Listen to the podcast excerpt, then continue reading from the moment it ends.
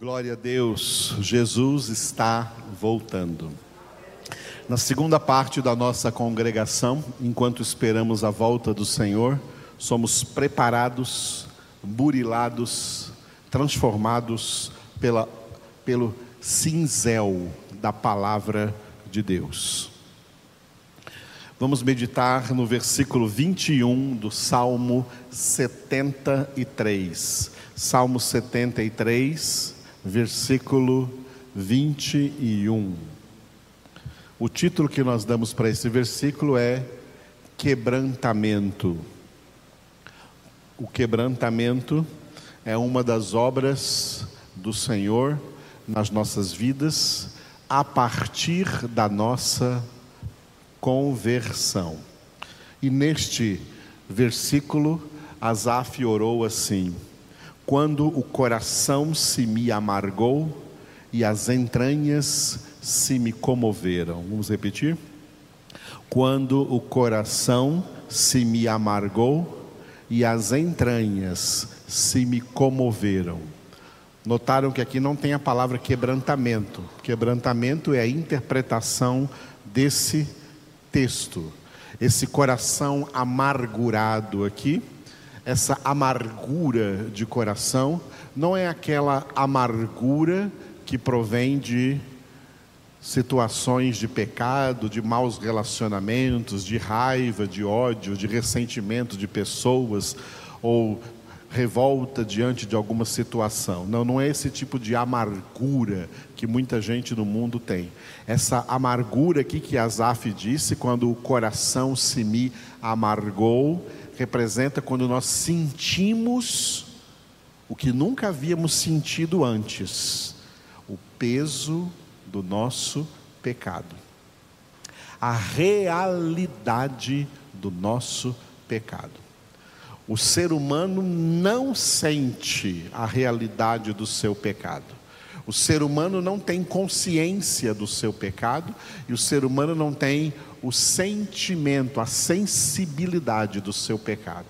Ele só sente isso quando o Espírito Santo entra nele e é no ato da sua conversão e o Espírito Santo opera nele aquilo que Jesus disse em João 16, 8 convence do pecado. Quando o pecador é convencido do pecado, ele sente essa amargura de coração. Esse é o quebrantamento, tá? Coração contrito, quebrantamento, contrição. Quando ele recebe também de Deus o verdadeiro arrependimento, e logo em seguida vem as entranhas se me comoveram. A amargura dá lugar à comoção, que é o toque do amor do Senhor. A primeira vez que o pecador experimenta que ele é pecador, logo em seguida ele já experimenta pela primeira vez o amor de Deus comovendo as suas entranhas que ficaram primeiro amarguradas antes de um pecador experimentar o amor de Deus, primeiro ele tem que experimentar a amargura de coração pelos seus pecados. E é isso que significa as duas partes deste versículo aí. A parte A tem o título de amargura. Quando se me amargou, quando o coração se me amargou. Vamos repetir? quando o coração se me amargou. Quando foi isso? Quando eu fui quebrantado diante de Deus. Quando eu enxerguei o meu pecado. Quando eu tomei consciência da realidade interna do meu pecado. Coração aí representa a alma, o interior. Quando eu senti pela primeira vez na minha alma que eu era pecador, grande foi o quebrantamento e a amargura do coração. Acerca dessa amargura, nós lemos também no Salmo 69, 29. Quanto a mim, porém, amargurado e aflito, ponha-me o teu socorro, ó Deus, em alto refúgio. Vamos repetir? Quanto a mim, porém, amargurado e aflito, ponha-me o teu socorro, ó Deus, em alto refúgio. Esse alto refúgio aí, que Deus nos põe no seu socorro, o socorro é a salvação, e esse alto refúgio é um refúgio para o qual nós não podíamos jamais subir com as nossas próprias forças, mas Deus nos coloca nesse alto refúgio, nessa rocha que em outro salmo diz sobre essa rocha que é alta demais para mim. Esse alto refúgio é Cristo Jesus. E a pessoa é colocada sobre esse alto refúgio quando ela é socorrida por Deus em meio à amargura, à aflição, em meio ao verdadeiro quebrantamento que ela sente por causa dos seus pecados. É bom então entender isso. Não é obra humana. O homem não se quebranta. O homem não não se arrepende. O arrependimento não é uma obra humana, o quebrantamento não é uma obra humana. Tanto o arrependimento como o quebrantamento, que faz parte da conversão, do toque inicial de Deus na vida de um pecador que está sendo salvo, que está sendo convertido, isso é uma obra exclusiva do Espírito Santo de Deus. Quando as pessoas não têm Deus, elas sentem muitas vezes remorso, não arrependimento. Essa diferença entre remorso e arrependimento. O arrependimento procede de Deus, o remorso procede do próprio homem. O remorso não leva o homem ao quebrantamento, porque não leva o homem à conversão. O remorso que o homem sente é baseado numa consciência de perda. Ele fez alguma coisa errada e diante dessa coisa errada que ele fez, ele teve perda e por sofrer essa perda, o sentimento dessa perda leva ele a se remoer interiormente. Isso é remorso. Isso não é arrependimento. Isso a pessoa com remorso, ela não se aproxima de Deus. Ela fica só remoendo a sua perda, o seu sentimento de perda e o seu ressentimento de perda. Essa pessoa com remorso. E isso é tão grave que pode levar até ao suicídio. Foi o caso de Judas Iscariotes. A pessoa que tem verdadeiro arrependimento, ela não chora o leite derramado, ela se derrama diante de Deus ela derrama, como Ana fez, derrama sua alma diante do Senhor. Ela se humilha sob a poderosa mão de Deus. Isso é o que a palavra de Deus ordena que nós façamos. Ninguém se humilha. O homem não tem a natureza de se humilhar. O homem tem a natureza de não gostar de ser humilhado, não gostar de humilhação. As pessoas ficam zangadas, ficam nervosas quando se sentem humilhadas. Elas não gostam disso. Ninguém se humilha, a não ser a pessoa quebrantada pela obra do Espírito Santo na sua vida. Só quem é quebrantado por Deus é que então como reação natural a essa ação do Espírito Santo, essa pessoa então se humilha diante da poderosa mão de Deus e tem até alegria e disposição para se humilhar diante da poderosa mão de Deus. É assim que Deus opera salvação em nossas vidas. Começa com uma experiência de amargura, uma experiência de quebrantamento diante do nosso pecado, e aí passa para uma experiência de comoção. A parte B do versículo 21 do Salmo 73 fala de comoção. e as entranhas se me comoveram. Vamos repetir? E as entranhas se me comoveram. Entranhas é o mais interno lá da nossa alma, né? Nós sentimos lá dentro, no interior, no mais profundo, uma comoção. Essa comoção é exatamente a parte emocional da conversão. Nós somos seres emocionais. Tudo que acontece conosco é refletido pelas nossas emoções. Então, a nossa conversão, que é uma realidade espiritual, acima de qualquer emoção, ela é captada também pelas emoções da alma e a gente sente aquela comoção.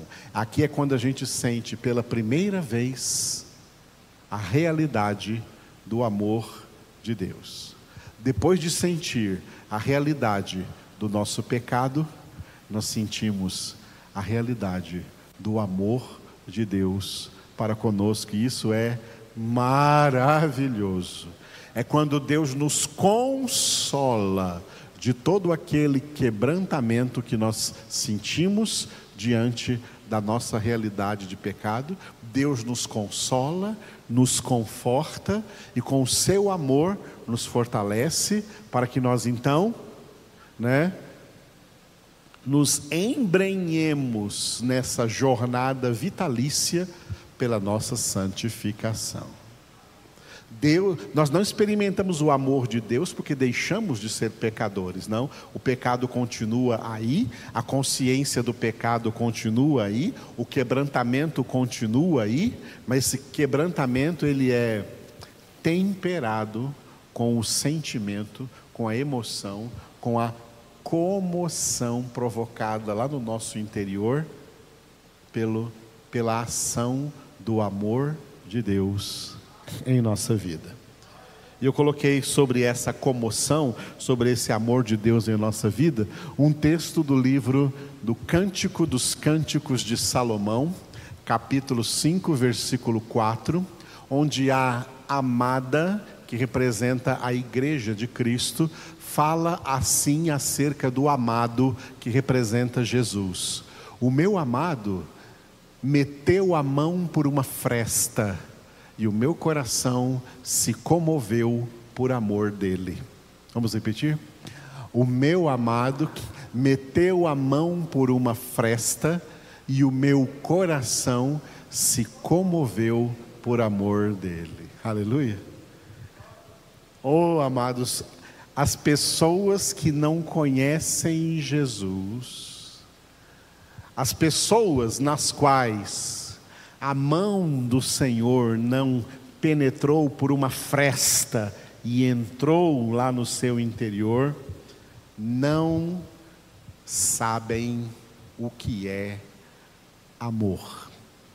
O homem pecador não sabe o que é amor.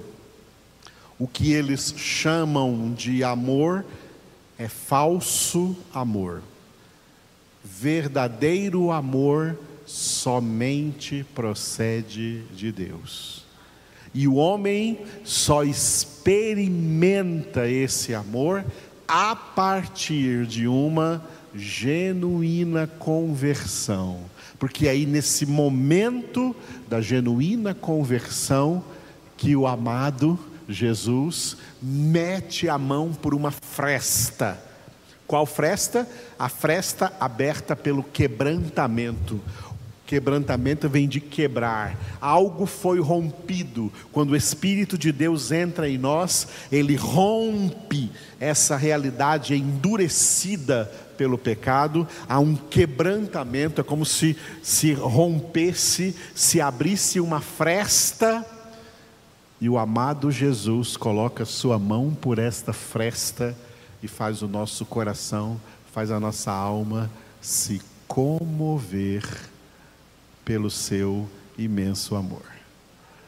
É aí que nós passamos, de fato, a experimentar o amor de Deus. E quem experimenta o amor de Deus, reconhece também que todo outro tipo de amor que tinha no mundo não tem nada a ver com esse amor ágape, o amor de Deus que entrou no coração. O amor do mundo é somente filos e eros, mas o amor de Deus é ágape, que só recebe aquela pessoa que está recebendo a graça na qual Deus está operando gloriosamente a salvação pela obra do Espírito Santo na sua vida. E o mesmo Espírito Santo que convenceu esse pecador do pecado, é o mesmo Espírito Santo que passa a derramar na sua alma o amor de Deus como Paulo escreveu em Romanos, capítulo 5, versículo 5. E o amor de Deus é derramado em nossos corações pelo Espírito Santo que nos foi outorgado. O fruto que o Espírito Santo produz em nós tem nove características, e a primeira e principal delas é o amor. Quando nós recebemos esse amor, vamos supor, um marido recebe esse amor, ele nunca mais vai querer amar a mulher dele com o mesmo amor que ele amava antes. Ele vai querer amar a sua esposa com esse amor que agora ele recebeu de Deus, esse novo amor. Porque aquele amor era um amor falível e finito limitado. E esse novo amor que ele agora recebeu do Senhor, como está escrito em 1 Coríntios capítulo 13, é o amor que tudo crê, tudo espera, tudo suporta, o amor que jamais acaba. O amor eterno que Deus disse para nós lá em Jeremias 31, 3: Com amor eterno eu te amei. Esse amor é derramado em nós e produzido em nós pelo Espírito Santo, e por isso a exortação de Paulo em Efésios 5,18 é: enchei-vos do Espírito. Quanto mais cheios do Espírito, mais seremos cheios do amor de Deus. E o amor de Deus nos fortalece para quê? Para que continuemos a perseverar na nossa santificação. Porque nós continuamos enxergando o nosso pecado, mas ao invés da amargura do quebrantamento, nós sentimos a comoção do amor de Deus, tendo paciência para conosco, sendo longânime para conosco, enquanto nós estamos perseverando no processo de santificação. Aleluia. Diante dessa palavra, então, de pé oremos ao Senhor. Obrigado, Senhor, por essa palavra que nos falaste e especialmente obrigado pelo teu Espírito Santo que opera em nós toda essa realidade. Te louvamos, ó Espírito Santo de Deus, pela obra que o Senhor está fazendo em nossas vidas em nossos corações, nos entregamos a Ti, Senhor. Obrigado porque quando o Senhor chegou na nossa vida, nós fomos convencidos por Ti do nosso pecado, tomamos consciência do nosso pecado e recebemos o senso do pecado, o sentimento ligado a essa consciência de pecado, que inicialmente foi um sentimento de amargura, de aflição, de quebrantamento, mas o Senhor colocou a mão por uma fresta e manifestou o teu amor nas nossas entranhas, que se comoveram diante de tão grande graça, diante de tão grande amor do Senhor. É nesse amor que nós oramos em favor de todos os homens, que oramos em favor de todos os enfermos de Covid e de outras enfermidades, que todos sejam curados em nome de Cristo Jesus. Oramos pela irmã Marlene, Senhor, que perdeu o seu esposo nesse domingo, a morte do irmão Wilson, mas pedimos que o amor do Senhor que habita nela, as consolações do Senhor, venha preenchendo o seu coração e que ela seja comovida nas suas entranhas pelo amor do Senhor. Oramos pela Rubiane que está de viagem e que vai retornar essa semana. Traga, Senhor, em segurança de volta ao seu lar. Obrigado, Senhor, pelas necessidades de cada um, porque Tu és poderoso, ó Deus, Papai do céu, para suprir em Cristo Jesus a cada uma das nossas necessidades. E por isso te damos toda a honra e toda a glória. Obrigado, Pai. Obrigado, amado Jesus. Obrigado, Espírito Santo Consolador.